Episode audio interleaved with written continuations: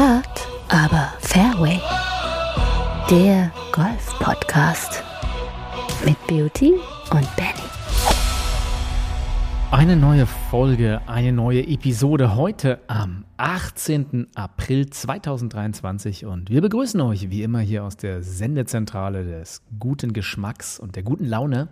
Wir bei Hard aber Fairway sind wieder da und ich begrüße dazu natürlich auch den Beauty. Hey. Hallöchen.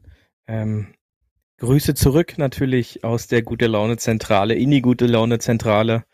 Ähm, ich hoffe, du hast die Woche nach dem Masters gut überstanden. Oh ja. Und ähm, ja, es wurde natürlich auch wieder Golf gespielt. Und äh, so langsam geht hoffentlich auch bei allen die Saison los. Und da werden wir heute, glaube ich, mal nochmal einen kleinen Schnack äh, drüber verlieren. Und äh, ihr könnt gespannt sein. Auf jeden Fall. Und äh, heute ist äh, wieder ein kurioser Tag, Beauty. Ähm, nämlich der Tag des Jonglierens, der Jugglers Day, der internationale Jugglers Day. Ähm, was, was verbindest du denn mit dem Jonglieren? Bist du auch ein, ein Jongleur? Ja, mein, mein Wunsch war es immer, ähm, auf jeden Fall mit drei Bällen jonglieren zu können. Ich habe es nie wirklich hinbekommen. Hatte dann aber vor kurzem das Vergnügen, das drei Tage mit einem absoluten Experten äh, auch einfach mal trainieren zu können und äh, diesen Ansatz des Trainings dort mal besser zu verfolgen. Und äh, seit diesem drei Tage Intensivkurs äh, von acht bis zwölf ging der immer, äh, schaffe ich es jetzt und äh, bin da, äh, du weißt es selbst, äh, ab und an in der Vertiefung ähm, und es trainiert unfassbar äh, die Konzentration, unfassbar die Augen und unfassbar diese Augen-Hand-Koordination und ist so zum Abschalten absolut auch mal zwischendurch ganz fix äh, mal zu machen. Und äh, demnach bin ich da schon immer und jetzt seit kürzester Zeit noch mehr ein Riesenfan von. Für die Koordination natürlich super. Äh, hast du auch schon mit, mit Golfbällen jongliert? Geht es besser oder schlechter? Ja, Golfbälle sind dann fast ein Mühe zu leicht für. Also es geht, absolut. Ähm, kann ich äh, jedem empfehlen, das nicht in der Wohnung zu machen, solange man keinen Teppichboden oder so hat. Ähm, aber am, am besten vom Gewicht her haben sich tatsächlich in den letzten Wochen Orangen äh, gemacht ähm, und, und, und Limetten oder Zitronen. Ähm, aber ja, diese, diese Trainingsbälle, äh, die sind dort natürlich dann auch vom Gewicht her angenehm. Aber Orangen äh, sind wirklich vom Wurf- und Fangverhältnis äh, optimal. Für mich persönlich. Ja. Und man kann es natürlich bei LinkedIn als besondere Fähigkeiten posten mit kann jonglieren. Ne? Hilft, hilft vielleicht ja. auch an der einen oder anderen Großstadt-Straßenkreuzung, wenn man einfach mal gerade das nächste Green Fee vielleicht irgendwie verdienen möchte. ja. Einfach mal äh, in, der, in der Rotphase äh, mit Dingen jonglieren. der ein oder andere steckt da ja auch mal gern einen Euro zu. Genau, ja. Also dort oder vielleicht kriegt man ja so den ein oder anderen Rabatt auch im Supermarkt, wenn man sich dann da hinstellt und äh, probiert das aus, äh, tastet euch daran. Mit den rohen Eiern und, im Supermarkt, ähm, glaube ich, kommt total. Das kommt sehr gut, ja. Ansonsten, ich habe eine schöne Geschichte noch für dich, äh, die auch irgendwie, finde ich, zu den aktuellen, ja, zum, zum Golf, zum Golfen eh immer passt. Ich war im Zoo letzte Woche mal wieder. Ähm, ja, war sehr schön. Ich habe dann irgend so einem Gehege bei so langweiligen australischen Wildschweinen gestanden und die, die hängen ja so immer in so einer Rotte zusammen und kuscheln so ganz süß, ne? Und kuscheln die alle dann ganz süß. Aber dann kam wieder einer, der Leiteber, die fette, der fette Eber kam an und ist allen mit seinen Hufen über die Schnauze getreten und hat sich dann mit seinen äh, dicken Klöten da irgendwie auf alle raufgelegt und alle sind rausgesprungen. Und ja, was, was lehrt mich das? Ich, ich dachte mir nur so, ja, so, so ist die Menschheit. Eigentlich habe ich bei den Wildschweinen gestanden und wieder mir über die Menschheit Gedanken gemacht. Ja, und ähm, seid nicht der Eber. Seid nicht der Eber. Und da wurde ja auch wieder rumgehackt äh, auf dem Patrick Cantley. Hatten wir ja, äh, jetzt weil du das Masters angesprochen hast, gerade letzte Woche zum Thema Slowplay. Da haben sich auch wieder alle über den Cantley beschwert, dass mm. er ja da den, der, der große Slowplayer ist. Ja, wobei, ähm, ich glaube, er ist nicht der Einzige auf der Tour, der immer Slowplay zeigt, oder? Nein, der wurde da schon so ein bisschen vorgeführt und äh, auch so ein bisschen, ja, wie die Sau durchs Dorf getrieben, kann man schon sagen. Äh, kein äh, Social Media, Internet-Post ähm, in der Hinsicht wurde da mit Kentley in Verbindung gebracht. Ähm, war am Anfang vielleicht noch so ein bisschen, ja, kann man, aber irgendwann ist es dann auch durch das Thema, meiner Meinung nach. Ähm, ging dann ein bisschen zu weit. Er hat es ja dann selber so ein bisschen auf die Schippe genommen, indem er ja am Wochenende einen Hole-in-One geschlagen hat und dann äh, nur gepostet hat, äh, Pace of Play hat er damit mal ein bisschen beeindruckt und beeinflusst. Und äh, man sieht's halt einfach, für seine Art des Spiels braucht er das, äh, diese ausgiebige Vorbereitung wahrscheinlich.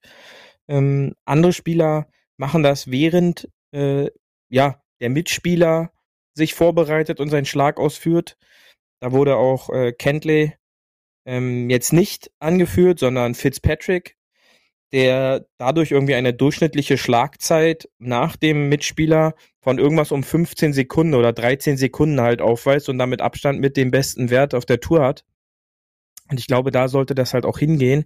Nicht nur auf den Profitouren, sondern auch bei allen anderen. Ähm, oft sieht man ja Viererflights, die dann zu jedem einzelnen Ball in der Gruppe äh, wie so eine Rotte hinlaufen und äh, sich dadurch halt die einfach dieses Tempo verschleppt. Ja, genau. Ähm, und Kentley hat es dann quasi gezeigt, äh, mit seiner Qualität hat er es wieder zu einem absoluten Top-Ergebnis äh, zum dritten Platz gereicht. Ähm, wurde da knapp nur geschlagen von Spies und, und, und Fitzpatrick. Aber äh, ich glaube jetzt so nach dieses ganze Masters oder das Hauptthema war gefühlt jetzt nicht der Sieg von John Rahm, was eigentlich schon bitter ist. Äh, du gewinnst. Und äh, Hauptthema auf allen Social Media Kanälen oder auch anderen Dingen ist dann halt dieses unsägliche, langsame Gespiele. Und äh, dieses Hauptproblem äh, gibt's halt überall. Wir wissen das. Und äh, da muss man versuchen, irgendwie dagegen was machen zu können. Ja, aber also tatsächlich, was kann man machen? Also man kann ja nicht viel machen. Also theoretisch gibt es ja Penalties, äh, wenn man halt ja, länger als 40 Sekunden braucht. Und theoretisch gibt es auch Speed-Penalties, wenn du sozusagen vom Marshall mehrfach ermahnt wirst. Aber ich weiß nicht, äh, ob es es auf der Tour gibt, aber dort ist mir jetzt eigentlich nicht bekannt, dass dort irgendwelche Spieler wegen Slowplay jemals äh, einen Penalty erhalten haben. Ja, oftmals äh, bekommen dann äh, unbekannte Spieler Strafen. Ja, also Top-Spieler die werden dafür nicht äh, reglementiert, komischerweise. Ähm, berühmteste Beispiel war damals die, dieser chinesische Amateur, der da mit 14 oder sowas beim Masters mitspielen konnte, ähm, der dann eine Zwei-Schlag-Strafe ähm, bekommen hat wegen zu langsamem Spiel.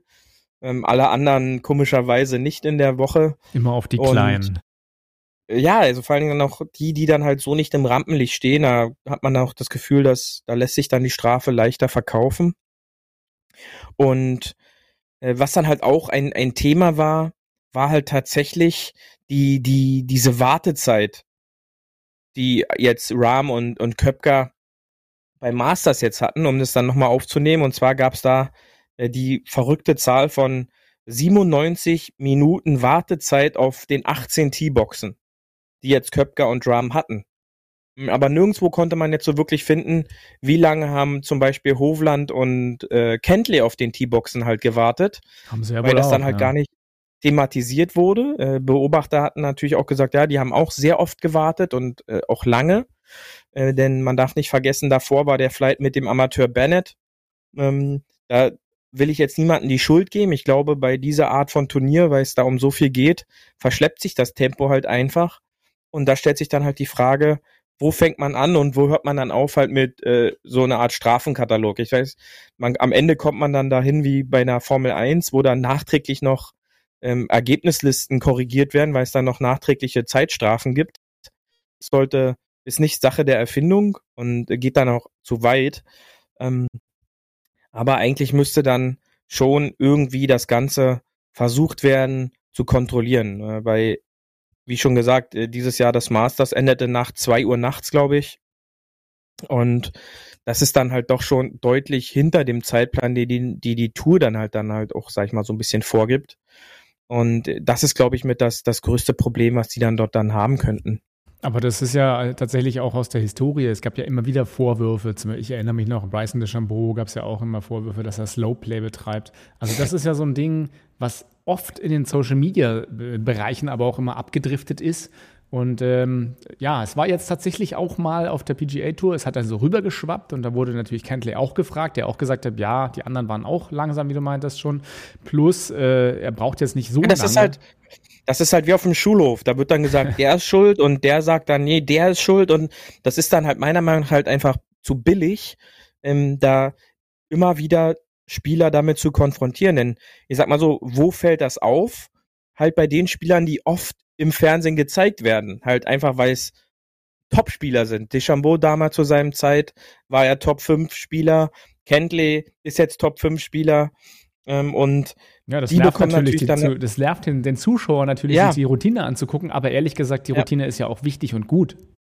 Ja, ja, und ähm, ich folge da auch so einer sarkastischen Seite auf Social Media, die, die das Ganze dann auch so ein bisschen zurückgefeuert haben, die dann halt ein gefaktes Interview von Kentley äh, reingeschrieben haben, so von wegen, es gibt halt Gründe, warum ich Top 5 oder Top 4 Spieler der Welt jetzt bin.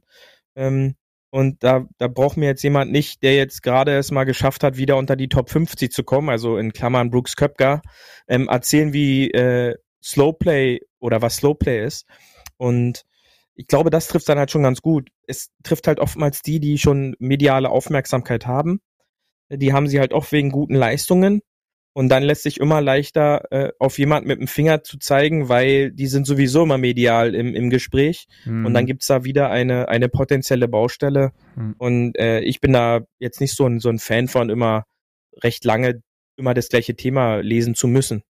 Zumal ist natürlich auch dieses Fingerpointing aus der Brooks-Seite natürlich einfach zu sagen, ja, ich habe jetzt halt nicht an dem Tag total geil gespielt und verloren am Ende, aber ne, so dieses, diese Ausredenregister, aber hey, wir hatten ja auch total viel Slowplay. Das ist so ein bisschen wie so, Mhm. der Flight vor mir war schuld oder irgendwas anderes war schuld, der, die übliche Ausredenregister so ein bisschen, ne? Ja, wie gesagt, das vorhin habe ich gesagt, der Schulhof, äh, das ist quasi das gleiche wie ähm, der, der Test oder die Klassenarbeit wurde versemmelt, weil äh, vier Reihen hinter mir der Schnupfen hatte. Ähm, Oder die Aber- beste Ausrede ist ja, der Durchschnitt war eh nicht so gut. genau, ja. Oder, oder mein, mein bester Freund hat ja auch eine 5 geschrieben und Genau. äh, das ist, äh, ja, das macht's ja dann nicht besser. Ähm, aber äh, du hast es richtig gesagt, es geht dann in die Richtung so ein gewisser Ausreden suchen, weil man für den Moment nicht geliefert hat. Und äh, das ist dann eigentlich schade, denn was komplett drunter ging, war dann halt wirklich die extrem gute Leistung eines John Rahm an, an dem finalen Sonntag. Der es dann halt auch einfach verdient gewonnen hat. Und Chapeau auch noch dazu, der ja dann in der kommenden Woche auch trotzdem gespielt hat. Also der jetzt nicht einfach gesagt hat, ey, ich habe jetzt hier das Masters gewonnen, jetzt skippe ich dieses Turnier einfach mal wie der ein oder andere Der Rory. Spieler, äh, der da auf äh, irgendwelchen Pressekonferenzen immer zu allem was Schlaues zu sagen hat. Ähm, der wurde dann auf einmal ein Event wieder geskippt. Folge dessen war, er darf wohl drei Millionen seines PIP-Geldes nicht bekommen. Ah ja, Ähm, Peanuts. Und ja, das ist das dann halt so. Äh, da werden dann halt so ein paar extra Dollar gestrichen. Äh, die wird es dann wahrscheinlich irgendwo anders wieder geben, wo was medial nicht bekannt ist. Aber ähm, und das zeigt halt auch die Größe eines John Rahms, ja, der dann halt äh, da dann trotzdem spielen kommt und wie er es halt auch gesagt hat, ähm, als Kind hätte er sich gewünscht, den amtierenden Masters Champion dort zu sehen, äh, mit Vorfreude, wenn man da hinfährt und dann äh, spielt man da dem Anstand wegen und das ist eigentlich schon ein großer Sport. Also John Rahm alles richtig gemacht. Äh, über Brooks wurde auch geredet und Slowplay. Ja, im Thema Slowplay nochmal jetzt, um es wieder auf den Amateurbereich rauszunehmen. Hast Mhm. du irgendeine Strategie gegen Slowplay oder ist das einfach was, was wir Amateure mitnehmen müssen? Also die, ich, ich kenne eine fiese Strategie, die ich gar nicht mag und die äh, irgendwie, wenn Leute von hinten einfach Bälle irgendwie in die Hacken schießen, um zu zeigen, hey, lasst uns mal durch. Das ist natürlich No-Go. Aber wird ja, wird ja trotzdem gemacht, ne? Da werden irgendwie so Leute über den Platz gejagt, quasi so mit, hey, lass mich mal durch. Aber was sind denn effiziente Sachen?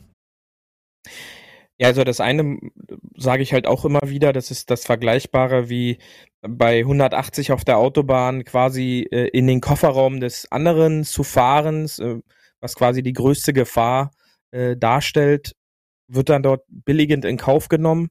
Das gleiche halt auf dem Golfplatz, da wird dann der Golfball als Geschoss auf den Flight davor genutzt. Ähm, um sich aufmerksam zu machen. Da, da kann es Verletzte geben. Das, da hört dann der Spaß auch auf und müsste meiner Meinung nach ähm, auch sanktioniert werden. Ähm, aber im eigenen Flight kann man halt natürlich jederzeit was gegen Slowplay machen. Ich habe es vorhin schon mal so in so einem Nebensatz einfach angesagt. Oft sieht man, dass so ein gesamter Flight halt immer zu einem Ball, wenn er im Spiel ist, zusammen hinwandert. Und das kostet halt tatsächlich die meiste Zeit, äh, wenn man dahin geht, äh, den Schlag be begutachtet, äh, oftmals noch kommentiert und nicht erstmal sich um seinen eigenen Ball kümmert. Denn ähm, oft werden wird dadurch halt vergessen, dass dann Bälle teilweise ver, ja, wie soll man das sagen, schon verteilt sind. Man spielt jetzt nicht auf dem Bierdeckel äh, zu viert die Bälle und dass man dann anfängt dort zu wandern. Also dass diese Bilder von links nach rechts wandernde Flights sind, glaube ich, jedem bekannt. Und äh, nach dem T-Shirt sollte sich jeder tatsächlich erstmal um seinen Ball kümmern, den nach vorne bringen, denn man trifft sich ja im Grunde auf dem Grün dann immer wieder und äh, das, da, da kann man dann das auf dem Zwischenweg dann auch mal wieder machen, aber in so einem bestimmten Bereich vor dem Ball sollte man sich wieder aufsplitten und somit the Pace of Play nach vorne bringen. Und ich mag auch nicht diese Ausreden, ähm, dass ja der vor mir, der Flight vor mir, äh, der ist so langsam und so. Ähm, das fängt irgendwo an. Das ist dann so ein Ziehharmonika-Effekt, den man auch auf der Autobahn kennt, wenn da gleich mal panisch auf die Bremse kurz gedrückt wird, dann schiebt sich das halt relativ weit nach hinten durch.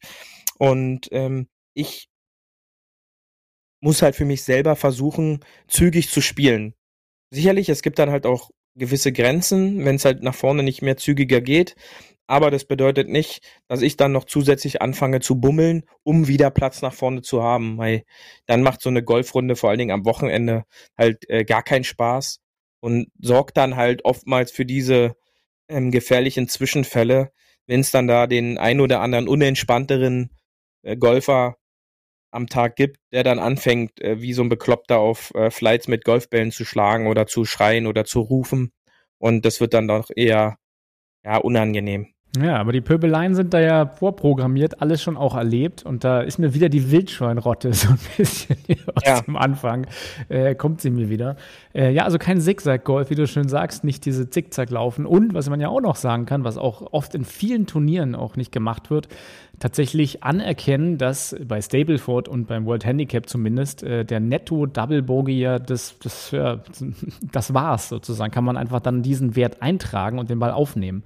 Aber da sind ja viele, die noch sagen, ach jetzt, ich will ja noch zu Ende spielen, meine zwölf, und ich will ja das Grün noch fürs nächste Mal testen. Einfach aufs Puttinggrün gehen hilft ja auch. Da muss man jetzt nicht noch Teufel komm raus irgendwie noch zu Ende putten. Ist jedenfalls meine Meinung. Wie siehst du das? Ja, man muss das schon unterscheiden und von Turnier zu so einer normalen Freizeitrunde. Sicherlich, ich will jetzt jemanden in seiner Freizeitrunde nicht vorschreiben, dass er sein ähm, Netto-Paar plus zwei gespielt hat, dass er dann halt den Ball aufnimmt und dann zum nächsten Loch geht. Äh, ich finde, das sollte immer der Situation angepasst werden und da braucht jeder so einen gewissen Rundumblick. Also ich brauche schon so eine voll es auch so, ist ein bisschen auf dem Platz, ja. Ja, ganz genau. Also so, so ein Spielgefühl, wie wie ist voll ist die Anlage, wie sieht die Spielbahn aus, ist vor mir Platz, ist, sind hinter mir viele Leute. Es ist halt auch gar kein Verbrechen, mal ein Flight durchzulassen, denn das kann auch einiges an der Situation entspannen, denn ähm, oftmals scheitern ja viele daran, sobald sie den Druck von dem Flight dahinter erst einmal spüren, dann, dann funktioniert ja vieles nicht mehr. Und da hat man schon selber Einfluss drauf. Aber die meisten strugglen halt damit, wenn das Spiel halt noch nicht ganz so gefestigt ist, dass sie halt diesen Rundumblick einfach nicht haben, was verständlich ist. Also, dass sie dann doch eher wie die Scheuklappen an der Seite äh, zu sind und dann nur das Blick, den Blick vorwärts Richtung Grün haben. Oder, oder auf, den, auf den aktuellen Fehlschlag ist ja ganz oft der Fall. Ne? Der Rückblick, genau, ja. glaube ich, mhm. fehlt ja so ein bisschen, wenn du zu intensiv darüber nachdenkst, warum du jetzt gerade wieder was falsch machst und warum alle Bälle wegsleisen oder sowas. Und dann bist du völlig gefangen in, dieser, in diesem Gedankenkarussell. Und ja, ich glaube, das ist gar nicht böse gemeint. Und ich weiß auch, dass wenn du halt, ja, je, je anfängerig du bist oder je, je höher der Score, desto mehr ist die Aufmerksamkeit halt nicht auf dem Golfplatz und bei den anderen. Und ich glaube, das kann aber jeder Amateur einfach besser machen und zu gucken, so ein bisschen rundum und diese Dinge auch zu lernen. Das gehört ja zum Golfspiel lernen genauso dazu, ne? Ja, das, äh, damit ist ja auch nicht gemeint, dass ich die ganze Zeit rumrenne und gucke, oh, ist jetzt auf der Bahn hinter mir schon jemand, kommt da jemand, sondern äh, das sind halt auch alles so Routinen. Wenn ich meinen Schläger in die Tasche zurückpacke, habe ich ja oftmals auch einen Moment, mal zu gucken, was ist hier gerade eigentlich los. Ähm, und dass ich da einfach sehe, bin ich zügig unterwegs. Ja, und da meine ich auch nicht, dass irgendwelche Golfclubs Zwischenzeiten auf die Scorekarten packen, wo man dann sein sollte, sondern halt tatsächlich, äh, wie ist das Laufgeschehen gerade auf der Anlage. Und wenn es eben nicht so voll ist, dann soll von mir aus jemand da sieben Stunden für eine Golfrunde brauchen. Ähm, ist sein gutes Recht. Ähm, allerdings wird es dann halt schwierig am Wochenende, am Wochenende, wenn, wenn eine Anlage voll ist, da dann so ein menschliches Safety Car oder so ein, so ein Safety Car Flight zu sein, was dann halt gar keinen Spaß macht, wenn die Leute schon an der zweiten Spielbahn anfangen, äh, Stullenpausen auf irgendwelchen Bänken oder so zu machen oder an der T-Box, weil da kann ich dann halt Leute auch verstehen, die sich drüber aufregen und jetzt nicht Golfbälle auf die Flights davor schießen, sondern sowas halt auch bemängeln, dass manche Leute da Flights nicht durchlassen und das ist dann halt immer so ein, ja, ist ein schwieriges Thema, was, sag ich mal, mit Fingerspitzengefühl auch angefasst werden muss, aber so eine gewisse Selbstkontrolle und so eine Rundumsicht schadet da nicht je äh, oder schadet jetzt niemanden. Äh, da nehme ich gute Spieler genau wie mit Handicapper oder High Handicapper mit ins Boot. Und äh, dann ist da auch jedem geholfen, wenn ich dann anfange, so ein gewisses Gefühl dafür zu bekommen und dann auch einfach mal sage, okay, boah, ich nehme den Ball mal lieber schnell auf, marschiere vor und äh, nächstes Spielbar ein neues Glück. Ja, ist im Turnier natürlich jetzt nicht der Fall, aber in so einer Freizeitrunde äh, darf das dann halt auch mal sein, dann sollte ich doch eher vielleicht äh, trainieren gehen, als dann äh, dort so eine menschliche Safety Car darzustellen. Ja, ich erinnere mich an eine Situation aus der Clubmeisterschaft, wo dann irgendwie der High-Handicapper da irgendwie zu lang gebraucht hat und der Turnierführende hat sich aufgeregt und hat gesagt, ey, Slow Play, ich spiele hier um die Meisterschaft. Und der andere hat gesagt, du, ich auch. das ist natürlich ja. auch, auch eine Frage der Perspektive. Aber ich glaube, allgemein, das ist jedenfalls meine Meinung, kann vor allem eine Golfanlage da viel machen. Eine Golfanlage ist eigentlich für mich in der Pflicht, da eine gute Organisation zu haben. Denn wenn es A, kein Marshall gibt, der rumfährt, ja gut, die Spieler untereinander ist halt immer schwer, das zu machen. Dann, wenn einer von hinten nach vorne kommt, ist erstmal, wie gesagt, die Wildschweinrotte am Start und da wird sich angepöbelt. Auch nicht super schön. Ähm, und auf, in vielen Clubs gibt es ja auch gar nicht diese Zeitvorgaben, die du bei gut organisierten Clubs, sage ich mal, hast, wo wirklich auch deine Zeit, wann du an welchem Loch sein müsstest oder solltest, auf der Scorekarte fest drinsteht. Also ich weiß, dass ja vor allem in, in hochfrequentierten Clubs, wie zum Beispiel jetzt auf Mallorca ganz doof gesagt, da wird ja wirklich probiert, äh, in den Top-Clubs da, naja, schon ein bisschen die Spieler über die Anlagen zu jagen, ne? da wirklich auch eine ja, gewisse Geschwindigkeit reinzukriegen oder auch in, im Ausland Amerika und Co. Aber ähm, am Ende des Tages weiß man da wenigstens, wann man wo zu sein hat und wo man bummelt. Wenn halt natürlich kein Marshall da ist, keine Zeiten vorgeben, ja, das öffnet natürlich Tor und Tür in die Nichtreglementierung. Und das, da schließt sich jetzt ja wieder der Kreis zur PGA Tour. Wenn es halt nicht sanktioniert wird und nicht, äh, es gibt keine Penalties und es gibt niemand, der sagt, hey, hier, Pace of Play. Ja gut, die Spieler unter sich, die nehmen sich dann natürlich die Zeit. Und das ist egal, ob Profi oder Amateur. Ja, ganz genau. Und das äh, Wichtigste in diesem ganzen ähm, Miteinander, was es ja dann ist, äh, dieses Thema Slow Play, da treffen ja dann Individuen aufeinander, wo der eine vielleicht jetzt sich nicht bewusst ist, dass er langsam ist und der andere eventuell sich genervt fühlt, weil es so langsam ist. Und da spielen dann halt Emotionen dann oft eine Rolle. Und ich glaube, wenn man das dann halt auf eine vernünftige Art und Weise erklären kann, dass es zu langsam gerade läuft, dann würde das halt auch der Gesamtsituation noch besser helfen. Und die wenigsten können dann halt in einen angemessenen Ton das dann halt sagen, beziehungsweise ähm, ja, das angemessen rüberbringen. Denn oft wird's dann halt auch, ja, nicht, ich würde jetzt nicht sagen laut, aber dann halt schon emotional, was dazu führt, oder in den seltensten Fällen dazu führt, dass der Flight halt durchgelassen wird. Und das sorgt dann halt für, für Ärger und was eigentlich total unnötig ist, denn letztendlich verbringt ja jeder da seine freie Zeit.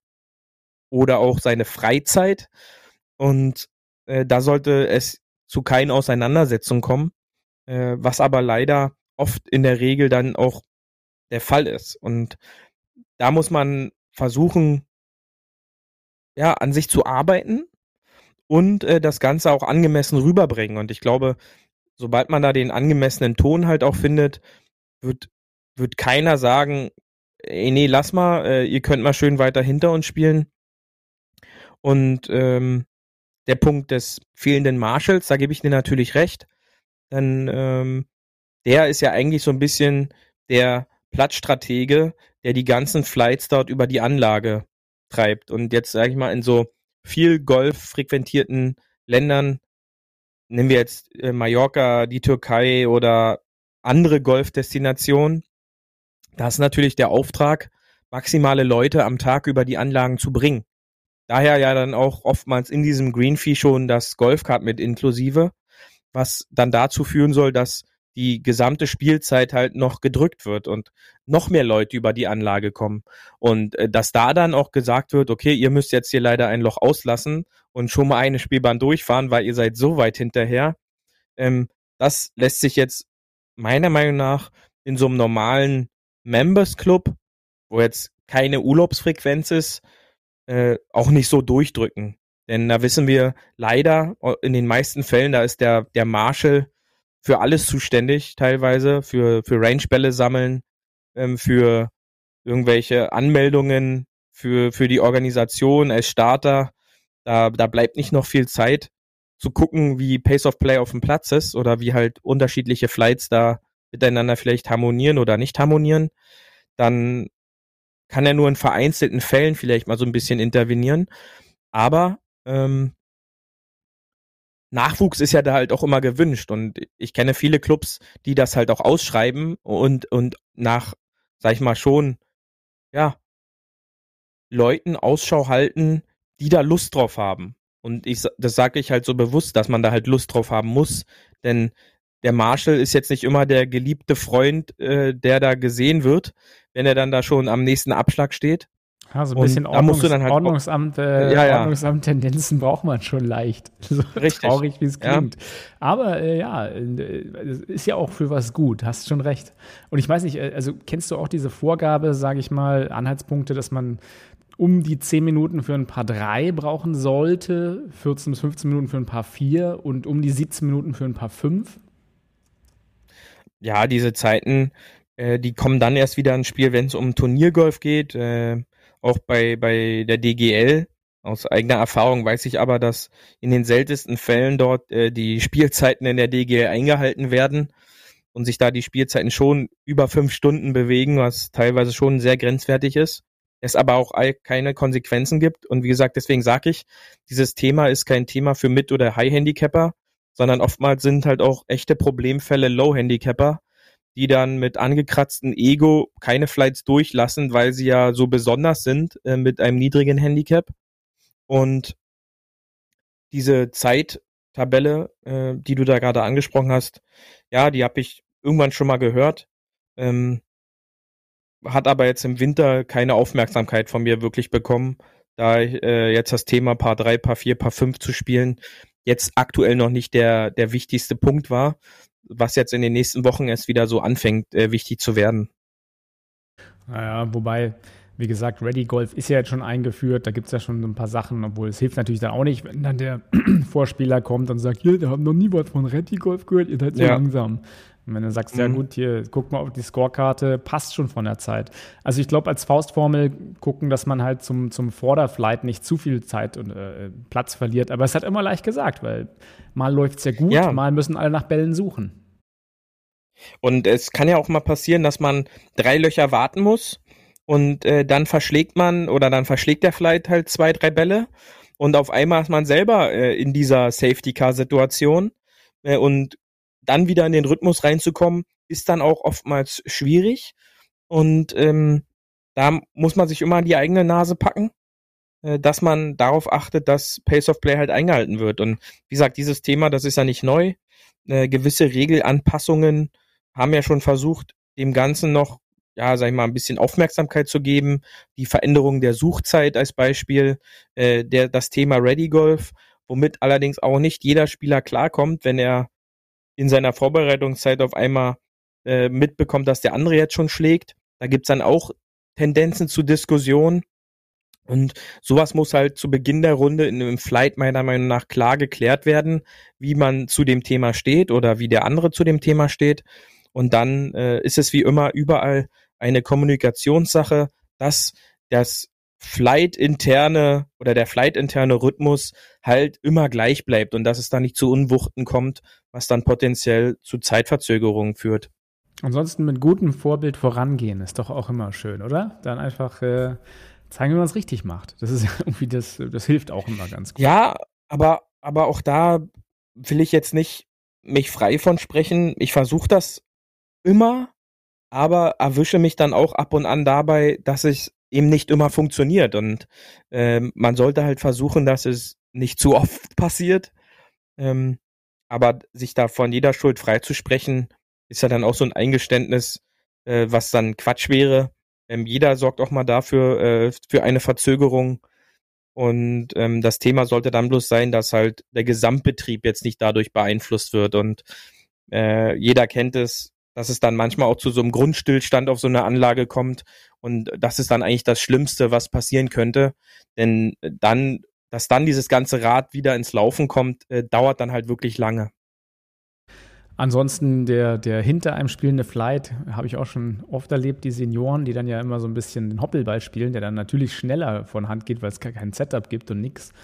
Äh, die kommen dann manchmal sehr nah und dann bietet man schon an, durchzuspielen. Dann sind die ja so, nö, nö, ich will gar nicht durchspielen. Oder man denkt, ja. ja gut, aber dann äh, warum so nah aufspielen? Aber ja, wie gesagt, das ist immer so ein Miteinander, ne? Und da merkst du ja, wie bei der Wildschweinrotte, es geht sehr schnell äh, in alle Richtungen. Und man regt sich natürlich immer gegen den Vor- oder Hinterflight auf. Also egal wer, ist ja immer so, also die da im Vorderflight, das ist ja schrecklich. Und die, die von hinten, die drängeln auch.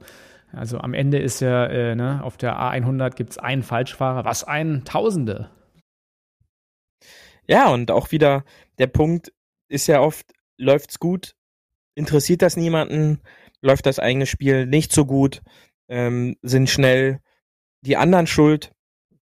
Also ähm, das ist wie überall so, ja. Ähm, was kann man denn machen, um warm glaub, zu bleiben am, am, Abschlag und da jetzt nicht rumzusitzen und Brot zu essen? Äh, ist, ist, deine Taktik da auch irgendwie so zu chippen und pitchen, was in den Regeln ja auch erlaubt ist?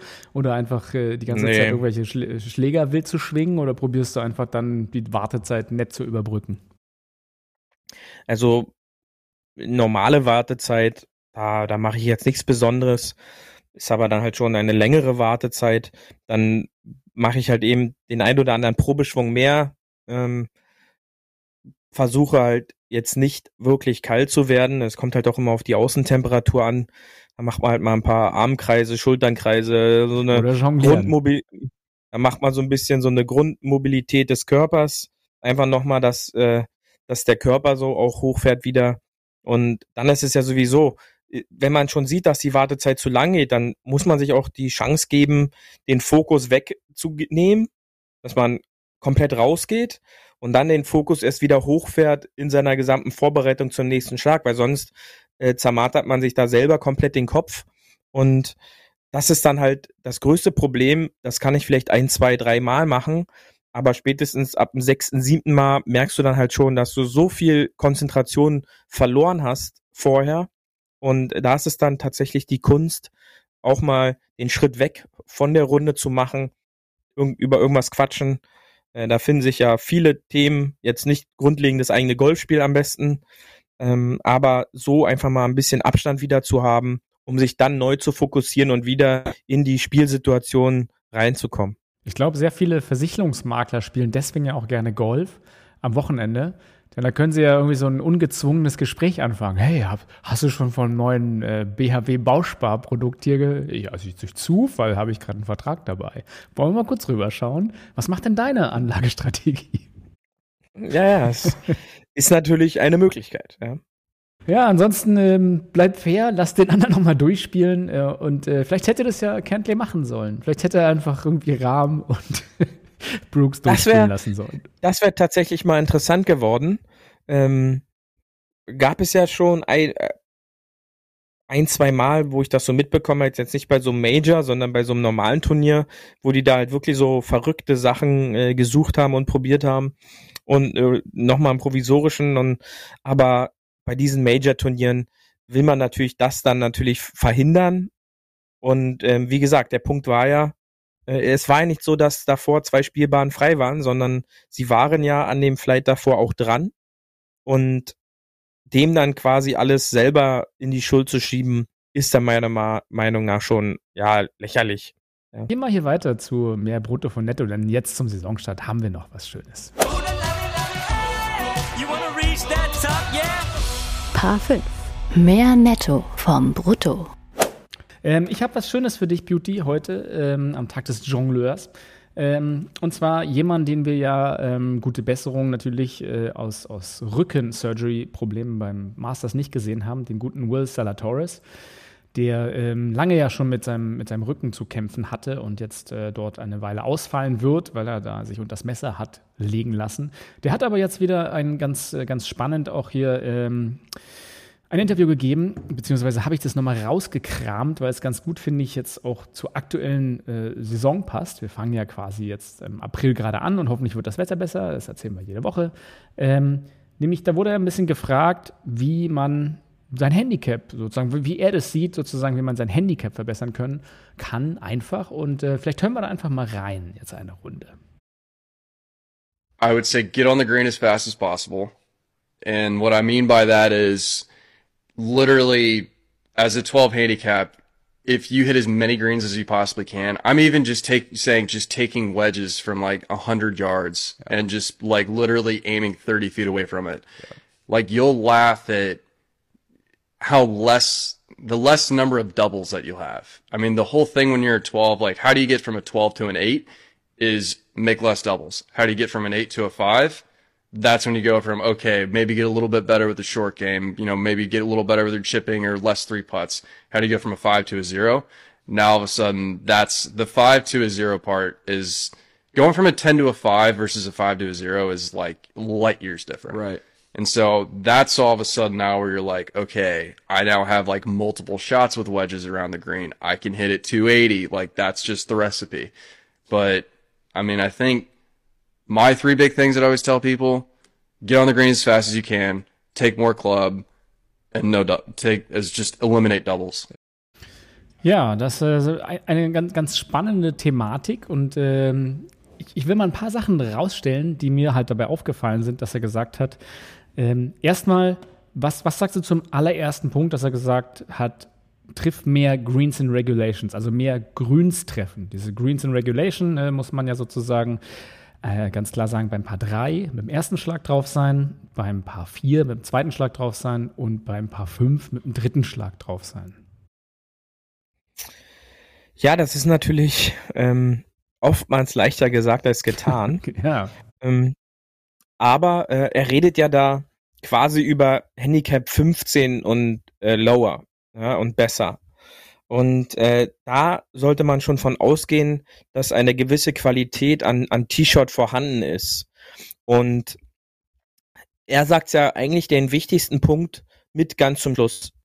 Ähm, er sagt, mehr Grüns treffen. Und warum verfehlen oft die meisten äh, Grüns? Weil sie zu wenig Schläger benutzen. Weil viele Leute denken, dass sie den Ball länger schlagen, als sie ihn tatsächlich schlagen. Also, nehmen mehr Schläger in Form von nehm einfach einen Schläger mehr oder zwei und komm irgendwie aufs Grün. Und dann sorgt nämlich im schlimmsten Fall der Dreipad dafür, dass du oftmals nur einen Bogie spielst. Wenn du jetzt das Grün verfehlst, nicht chippen kannst und ein Dreipad spielst, hast du halt einen Schlag mehr und hast halt ganz schnell ein Double Bogie auf der Scorekarte.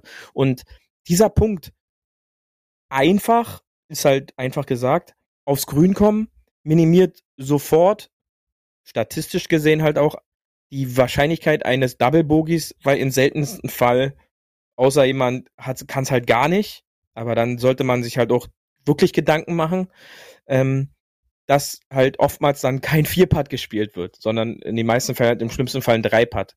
Und äh, dieser Punkt kann ich nur zu 100% zustimmen. Zumal, äh, wenn Take More Club gesagt wird, äh, darf man ja nicht vergessen, dass ja hinter dem Grün ganz oft nicht mehr die Grünhindernisse sind. Ganz genau. Ja, und ähm, jeder Einzelne muss für sich selber mal im Klaren sein. Das sagen wir auch sehr oft. Wie oft verfehlt man ein, ein Grün lang? Äh, das sind vielleicht im, im, kommt in einem Monat vielleicht einmal vor. Ja, und ähm, bei den meisten. Außer der, Eber, außer der Eber aus der Wildschweinrotte, der schlägt immer nach hinten in den Wald, weil er so ein Longhitter ist. Genau, ja, auch die Longhitter, ne, die ja dann der Meinung sind, dass sie aus 100 Metern das Lobwedge nehmen müssen ähm, oder, oder ähnliches und äh, was dann halt eben nicht ausreicht. Aber äh, du hast es gesagt, Hindernisse sind oft vor dem Grün, da sie optisch uns dazu beeinflussen sollen, äh, Fehler zu machen. Und ähm, das muss jeder sich einfach mal, oder da muss jeder sich mal im Klaren werden und sich in seinem Club die Grünkomplexe mal genauer betrachten, wo sind Hindernisse und wo sind keine Hindernisse. Ich glaube, das ist eine ganz schöne Herausforderung, die man jetzt ja in den nächsten Wochen mal selber für sich machen kann. Einfach mal eine kleine Statistik wie Matt Fitzpatrick, der ja äh, jetzt das RBC gewonnen hat auch, der führt ja über jeden Schlag Statistik. Einfach mal eine Statistik ja. aufstellen, wie viele von den fünf nächsten Runden, die er spielt, oder drei meinetwegen, wie viele Bälle schlagt ihr über das Grün oder die sind zu lang und wie viele sind zu kurz? Ich glaube, das ist eine interessante Statistik, die jeder mal selber machen kann. Absolut. Und ähm, sicherlich ist dem einen oder anderen wirklich nicht bewusst, wie oft man zu kurz ist und wie viel Schläge man im kurzen Spiel leider verschenkt. Und ähm, wie gesagt, wir reden jetzt nicht über einen Handicap-Spieler um die 30, sondern wir reden über nahezu Single-Handicapper, die jahrelang schon scheitern, Single-Handicapper zu werden. Und oftmals auch in, in meinem Freundeskreis sind da ambitionierte Spieler, die ein langes Spiel haben, wie vielleicht Handicap 4, 5 und ein kurzes Handicap wie Handicap 30 plus. Und das sorgt halt einfach dazu, dass da jahrelang im Handicap-Bereich 10,2 bis 12 immer wieder gewandert wird und man quasi darunter oder daran scheitert, ähm, runterzukommen. Was nicht bedeutet, dass es daran scheitert, dass wir beide zum Beispiel auch eventuell diesen Tipp des Öfteren schon gegeben haben, nicht nur hier, sondern auch in privaten Runden, sondern derjenige dann halt einfach sein Ego mit sich selbst in Reihen kommen muss und dadurch sein Spiel aufs nächste Level bringt. Und das ist halt die einfachsten Dinge, Double Bogies äh, von der Scorekarte zu bekommen. Und wie bekomme ich Double Bogies von der Scorekarte? Wenn ich es schaffe, den Golfball in Regulation auf dem Grün zu platzieren, alles andere ist erstmal egal. Die Fahne ist egal, sondern der Ball muss, er sagt es ja, aim 30 Yards, also gute 20 Meter auch weg von der Fahne, in dem Fall 27 Meter, ist ja auch egal. Ähm, aber aime weg von der Fahne, ziel jedes Grün Mitte, ein Fehlschlag, wenn der dann irgendwie auf dem Grün endet, äh, kann man sich im schlimmsten Fall das Bogey aufschreiben und man hat keinen Double Bogey. Also mehr Green in Regulation. Ich finde das auch ganz spannend, weil ich auch tatsächlich oft gehört habe äh, von dem einen oder anderen Trainer, dass die meisten Clubspieler oder äh, auch die GL-Spieler selbst teilweise ein bisschen unterschätzen, was sie wirklich für Carry haben und das halt überschätzen tatsächlich eher. Zumal es ja auch ganz oft noch Wetter dazu kommt und dann halt die, äh, ja, die Conditions nicht absolut perfekt sind, dass man da sein, sein äh, Lob jetzt total auf 120 Meter flasht ähm, sondern halt dann, ja, mal eben einfach durch, durch, durch Humidity oder einfach ähm, äußere Bedingungen, Kälte, dann ein paar Meter verliert. Beziehungsweise, also, und dann diese Kombination, was du schon sagst, mit A, ich überschätze mich und B, äh, ich habe jetzt nicht den perfektesten Schlag, den ich sonst immer auf der Range natürlich mache, nur. Ähm, ja, führt halt dann dazu, dass auch die Clubspieler manchmal zu kurz sind. Ja, nicht nur zu oft, sondern in DGL fast schon in Regelmäßigkeit, denn dort wird dann halt auch einfach der, der gegebene Untergrund unterschätzt. Ähm, ich kann den Ball nur gut komprimieren, wenn ich einen harten Untergrund habe. In der Jahreszeit, bei dem viel Niederschlag hier im Berliner Raum, äh, ist es nahezu ausgeschlossen, dass man da seine Sommerweiten äh, aufs Tableau bringen kann. Und da muss man halt drauf reagieren und das Ganze halt richtig einschätzen können. Und äh, das ist dann halt wieder so ein typisches Ego-Ding. Wie kann ich mein Spiel auf dieses Level bringen, um dem Ball die geforderte Länge mitgeben zu können. Und das ist halt ein, ein Lernprozess, ein Trainingseffekt, den man jetzt auch bei den Wetterbedingungen austesten muss. Äh, das Ganze kann natürlich in vier Wochen schon wieder ganz anders aussehen. Sollte jetzt ab morgen der Regen ausbleiben und äh, wir auf einmal hier 25 Grad und Wind haben, dann sind auch ganz schnell diese Flächen wieder puptrocken und äh, dann geht der Ball halt auch wieder eine ganz andere, ganz andere Distanz, ja. Ich glaube, was ich auch noch am spannendsten fand, was äh, der Zalatoris gesagt hat, dass ähm, von 12 auf 8 oder von 10 auf äh, 5 gehen, ist für ihn was anderes als von 5 auf 0. Das, da meinte er auch, es ist light years away. Und das fand ich halt wirklich, ja. wirklich spannend, dass dann dieser Handicap-Schritt von ich bin jetzt Single-Handicap gerade so oder irgendwie zwischen 5 und 10 zu ich bin wirklich Scratch-Golfer, dass das anscheinend nochmal wirklich ein sehr großer Evolutionsschritt ist. Aber da kannst du ja auch selber aus dem Nähkästchen für dich mal plaudern. Ja, weil man das, man darf halt nicht vergessen, dass man für einen Scratch-Golfer ein Repertoire an Schläge halt auch ums Grün beherrschen muss. Das heißt dann halt einfach nicht mehr, äh, in dem Fall, wenn ich das Grün tatsächlich mal verfehle, ist es meine Aufgabe, möglichst ähm, oft das Up and Down zu spielen, was nicht bedeutet, dass ich es immer mache, denn ähm, eine 100% Up and Down Quote gibt es halt einfach nicht. Und die Möglichkeit besteht dann halt auch, diese Fehler auszugleichen, indem ich dann halt auch das Repertoire habe, gezielt meinen Schlag in Bereiche zu schlagen, was mir dann halt eine Birdie-Chance ermöglicht. Da rede ich dann eben nicht mehr von 30 Yards weg von der Fahne, sondern da rede ich halt von innerhalb von drei Yards den Ball an die Fahne zu bringen und dann halt auch das eine oder andere Birdie auf einer Runde zu spielen. Und ich habe die Statistik gerade leider nicht parat, aber Trackman oder halt auch die Tour hatte da mal eine äh, einen Durchschnittsscore angegeben vom Profi-Golfer, Professional-Golfer zum Amateur-Golfer, Scratch-Golfer, wo die sich halt einfach nur unterscheiden. Und ich glaube, der Unterschied war nur, dass der Professional Golfer auf der Tour 0,5 Birdies pro Runde mehr macht, aber eben im Durchschnitt, weiß nicht, vier oder fünf Birdie, äh, Bogies weniger. Und das ist halt ein, ein ganz wichtiger Punkt. Und äh, da kann ich dann schon verstehen, dass man dann sagt, das sind Lichtjahre halt unterwegs, denn es, im, es ist im Grunde gefordert, immer zu liefern, ähm, was nicht heißt, dass ich jedes Mal um Paar spiele, denn Scratch-Golfer sind halt auch dann Scratch-Golfer, wenn ein Kurs halt sehr ja, schwer geratet ist, dann äh, ist halt auch der Scratch-Golfer, wenn er zwei, drei über Paar halt spielt, dann spielt er nämlich den Kurs-Rate äh, auf Even Paar und äh, das ist dann quasi das, das Wichtigste. Zumal das ist ja auch genau dasselbe Rezept, mit dem Tiger immer gewonnen hat, oder? Einfach keine Double Bogies, keine Penalties, Green in Regulation und keine Three Putts oder wenig Three Putts. Und dann machst du halt auf deinen paar Fünfs sicher die Birdies ähm, und hast da schon mal irgendwie fünf, sechs Birdies auf der Scorecard.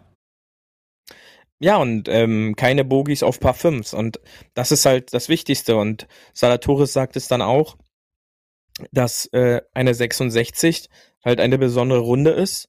Aber wenn du halt einen guten Tag hast, alle paar fünf ein Birdie spielst, äh, kein Bogie spielst, im, im Grunde deine äh, drei äh, deine drei Birdies einstreust, die du halt normal machst, und dann auf einmal fällt auch noch so ein ganz langer Putt, äh, liegst du schnell sechs unter. Und äh, das ist, hört sich jetzt so an, so von wegen, ja, das ist ja unmöglich. Ähm, für die meisten schon, äh, für die absoluten Topspieler dann aber eben nicht, weil es dann halt vielleicht einmal im Jahr diesen, diesen Lauf halt gibt. Und das ist dann halt schon die besondere Runde, die aber dann mathematisch leicht zu erklären ist, wenn ich mich daran halte, all diese Vorgaben, die ich mir vorher stelle, optimal umsetzen kann. Und das sieht man ja auch an den Topscorern bei jedem Event, wenn man sich da anguckt, wer gerade am niedrigsten schießt, dann ist es genau diese Formel. Ganz genau, ja, und äh, da sind dann oftmals die auch immer unter den Top 5, die zu dem gesamten guten Spiel auch noch gute Putter sind. Und äh, jetzt kann sich jeder einzelne Hörer auch noch mal kurz überlegen, wie oft man im Jahr Patten trainiert.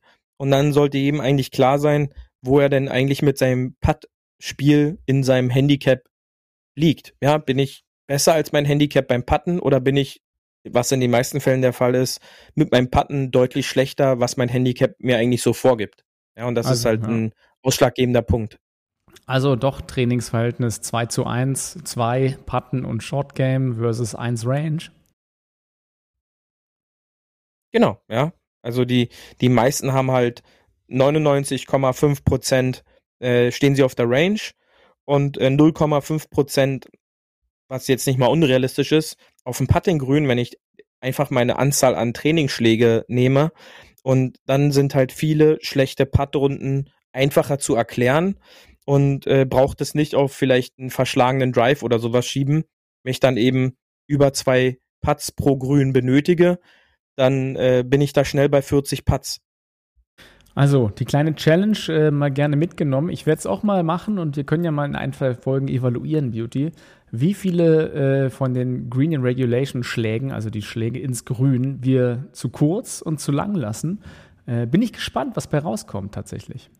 Auf jeden Fall, sehr gute Idee. Hm. Gut, dann werden wir euch das in einigen Folgen nachliefern. Äh, und ansonsten, ja, ja äh, also No Doubles probiere ich ja auch immer zu spielen. Das ist äh, Versuch macht klug, wie es so schön heißt. Ne? Ganz genau. Gut, ähm, ich würde sagen, da haben wir ja genug heute geredet. Und bevor wir hier ins Slow Play gehen, ähm, würde ich sagen, äh, gehen wir noch mal schnell eine Runde raus auf die Terrasse. I want my birthdays all day long, let the bogeys go. It's a hey! Hole 19 auf der Terrasse. Ja, ich begrüße dich auf unserer Terrasse hier ähm, zum Frühling. Äh, wir hoffen alle, dass die Sonne rauskommt und ich habe dir aber schon mal einen Erdbeermilchshake gemacht. So richtig mit frischen Erdbeeren, die ja gerade äh, schon geerntet wurden, mit dem Spargel zusammen wo das Kilo wahrscheinlich 30 Euro kostet, jetzt äh, das neue Gold. Und ähm, ja, ein, ein schöner Erdbeershake mit noch ein bisschen Eis drin. Was sagst du dazu? Ist dir das zu kalorienbombig oder geht das jetzt zum Frühlingsanfang? Ja, das geht genau in meine Richtung. Ähm, und finde ich gut, ja. Also du kannst von mir aus auch gerne noch die ein oder andere Eiskugel äh, noch mit reinhauen. Ähm, dann lockt man vielleicht so das schöne Wetter und die Sonne raus. Dazu packe ich dir natürlich so einen dicken Macaroni rein aus Ökogründen. Dann kannst du daraus deinen leckeren Milchshake schlürfen mit so ein bisschen Pasta-Beigeschmack. Aber ist ökologisch. Mhm. Was sagst du dazu? Genau, ja. So wie man das heutzutage dann trinkt, ja. Eine schöne Nudel. Eine Erdbeernudel. Gut, äh, also an alle Wildschweine da draußen und Jongleure, äh, wir hoffen, ihr hattet wieder ein bisschen Spaß bei unserer Folge Hard über Fairway. Ähm, und äh, wir ja. hören uns dann auch schon nächste Woche. Beauty, du, du hast die letzten, letzten Worte der, der Folge und fass doch mal zusammen, was wir mitnehmen. Genau, ähm, wir packen unseren Koffer und äh, packen ein ähm, den einen oder anderen längeren Schläger ins Grün, äh, dass in den kommenden Golfrunden auch mal das Grün lang verfehlt wird. Ähm, Dazu äh, eine Packung Selbsteinschätzung und äh, vielleicht die ein oder andere Putt-Lesson oder Putt-Trainingseinheit, die wir bis zum Mai in der kommenden Woche noch erledigen. Und dann hören wir uns frisch und mit besseren Scores nächste Woche wieder. In diesem Sinne, schön auf dem Fairway bleiben. Tschüssi! Das war hart, aber Fairway wir hören uns nächste Woche. Bis dahin, ein gutes Spiel und immer schön auf dem Fairway bleiben.